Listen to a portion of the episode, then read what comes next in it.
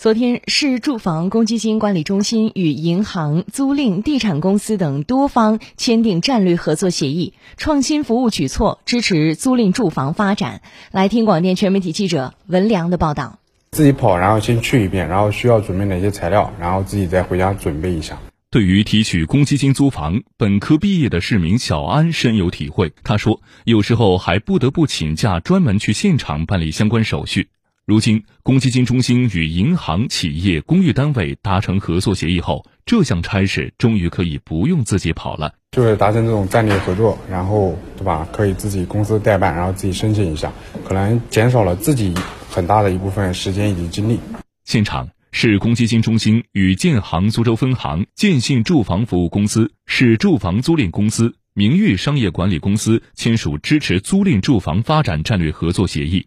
围绕租房职工的公积金使用需求，顺利达成了政银、政企、银企之间的战略合作。苏州市住房公积金管理中心副主任严颖：更好的一个服务，把最后一公里来解决到最后一米。今年的话呢，我们是把这个租房的最高限额由以前的单人一千一提高到一千五，两位缴存职工的话，叫每个月租房提取可以提到三千。根据协议。合作单位将发挥各自优势，有效解决新市民、青年人租房难、租房贵等突出难点问题。近期将共同为三湘青年公寓、英诺赛科人才公寓等四个租赁住房项目的一千五百多名青年人才租客提供政策宣讲、现场服务、其中批量代办租房提取等优质服务。中国建设银行苏州分行住房金融业务部副总经理胡鹏峰。